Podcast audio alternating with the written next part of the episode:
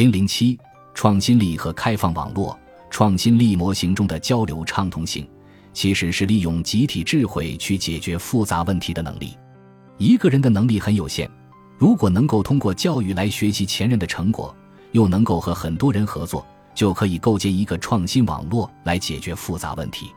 学术研究群体就是由众多科学家组成的学术创新网络。早在几百年前，欧洲的科学家就通过学术期刊、研讨会和协会等形式。组成了学术创新的网络，从而促成了科学革命。现代科学革命的源头可以追溯到牛顿和伽利略等人发现万有引力的时候。万有引力是开创性的科学发现，虽然对经济的影响并不大，但其革命性的意义在于开启了科学的方法。科学的方法是所谓的可证伪性或者可验证性，就是科学理论要通过提出精确量化的实验来验证。由于科学理论是客观量化和可验证的，这就使得一个理论一旦提出，就可以让其他科学家参与验证、修正和完善。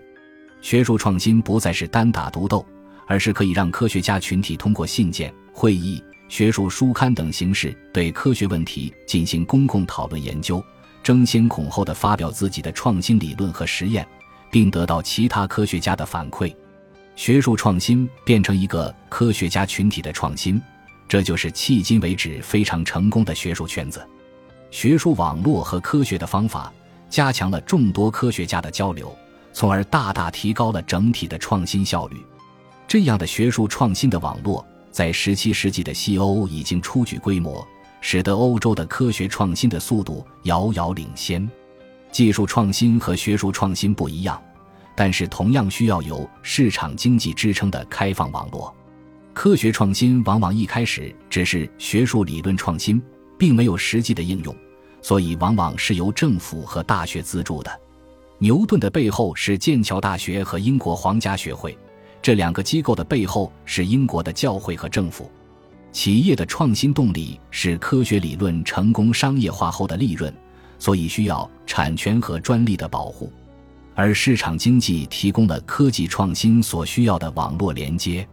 因为一旦一个新产品问世，就会有无数竞争者试图模仿和超越，还有很多上游企业竞争成为你的供应商，还有你的下游企业也会从你的创新中获益，并且得到启发，从而引发下游的创新。所以在市场经济中，一个创新会在同行、上游、下游的相关企业中激发新一轮的创新的冲击波。这种冲击波可能带来整个行业的重组，即有些企业迅速长大，有些企业衰退甚至死亡。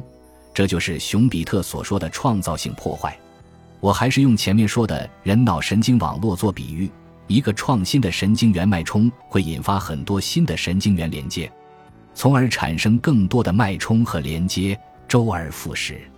以智能手机行业为例，芯片。触摸屏和无线通信技术发展到一定程度，让史蒂夫·乔布斯于2007年发布了初代苹果智能手机。后来，智能手机行业快速成长，又反过来极大地促进了上游的芯片、通信和 LED 的发展，也催生了巨大的移动互联网产业。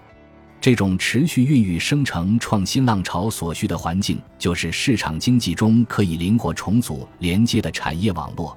很像人脑可以随时重组的神经元网络，同样的逻辑，企业的创新力也需要开放网络的支撑。如果一个企业只和少数上下游企业打交道，就会使得其创新迟钝。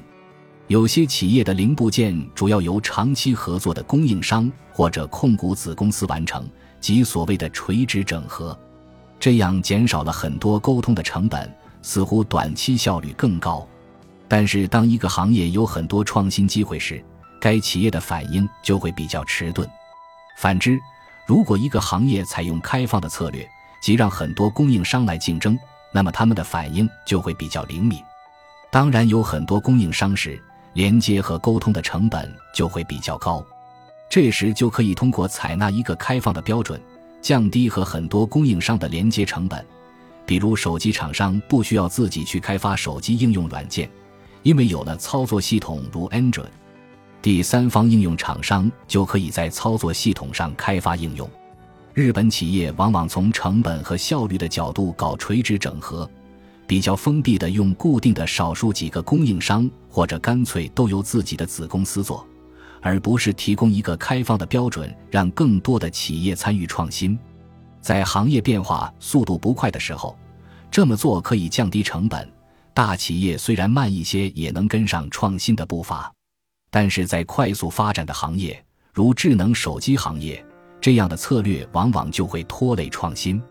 例如，早在2001年，日本电信巨头 Docomo 的 AMO 就推出了智能手机和封闭的移动互联网服务，有点类似 AOL，像一个封闭的 AOL，但是其创新迭代速度缓慢。后来败给了基于移动操作系统的苹果手机和基于 Linux 内核的开源操作系统的安卓手机。另一个失败的垂直整合的例子是以 DEC 为代表的小型计算机企业。二十世纪七十至八十年代，DEC 曾经是仅次于 IBM 的最成功的商用计算机公司。但是 DEC 所有的操作系统都不是开源的，大部分软件应用都是自己开发的。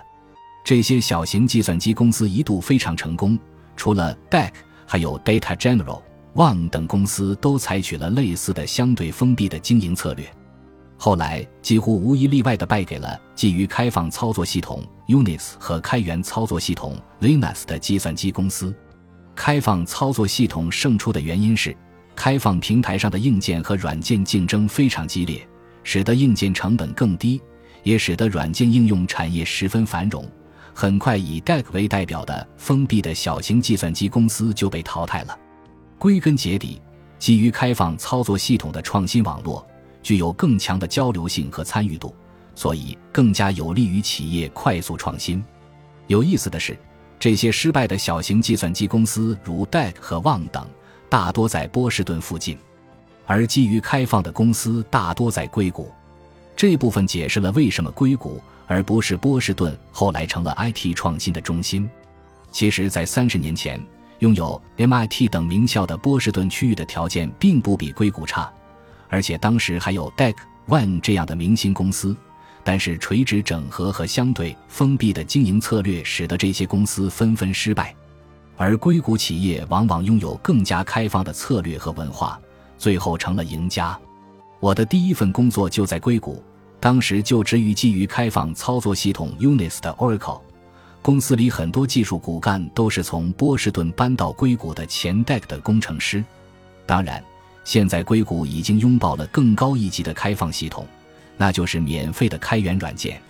开源软件网络很像前面说的学术网络，很多创新的参与者并不是为了赚钱，而仅仅是为了名誉和好玩。